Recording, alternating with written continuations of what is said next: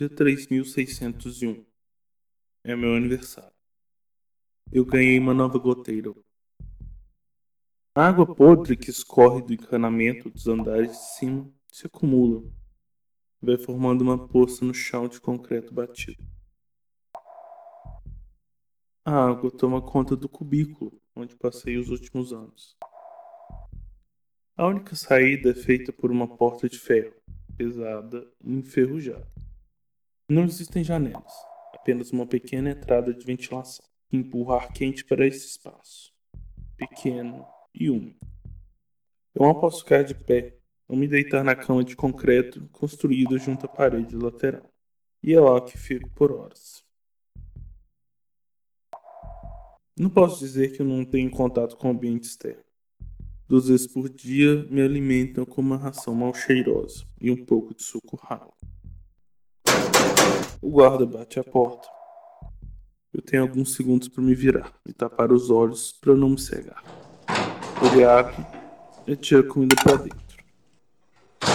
Ao menos esse processo renova o ar e posso respirar melhor por uma hora ou duas. Além disso, cada seis meses, um médico e um dentista me examinam. Eles me vendam, me apalpam, me jogam aqui e trancam a porta. Eu estou preso por dois motivos. O primeiro é porque tive um mau advogado. O segundo é porque ele ainda tentou ser criativo. Eu sou inocente. Você pode até não acreditar. Honestamente, não me interessa. Você não pode me tirar daqui mesmo. Quando seu advogado tenta melhorar a sua situação, alegando insanidade, é isso que acontece ao menos nessa cidade. Você acaba aqui, vivendo e se alimentando de sono. Psicopatas, sociopatas, todos ficariam loucos se fossem enclausurados nesse esgoto. Eu não. Os primeiros anos foram difíceis, mas depois você se acostuma. As gotas que caem do teto se transformam em melodia. A escuridão nos dá muitas horas de sono e a cama de concreto se torna uma pluma. Como não vemos nada, ninguém também nos vê. Somos invisíveis. Na verdade, para quem está fora, somos seres não vivos.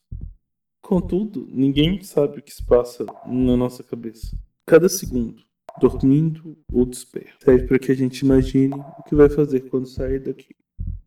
Não existe pena ao menos não teoricamente.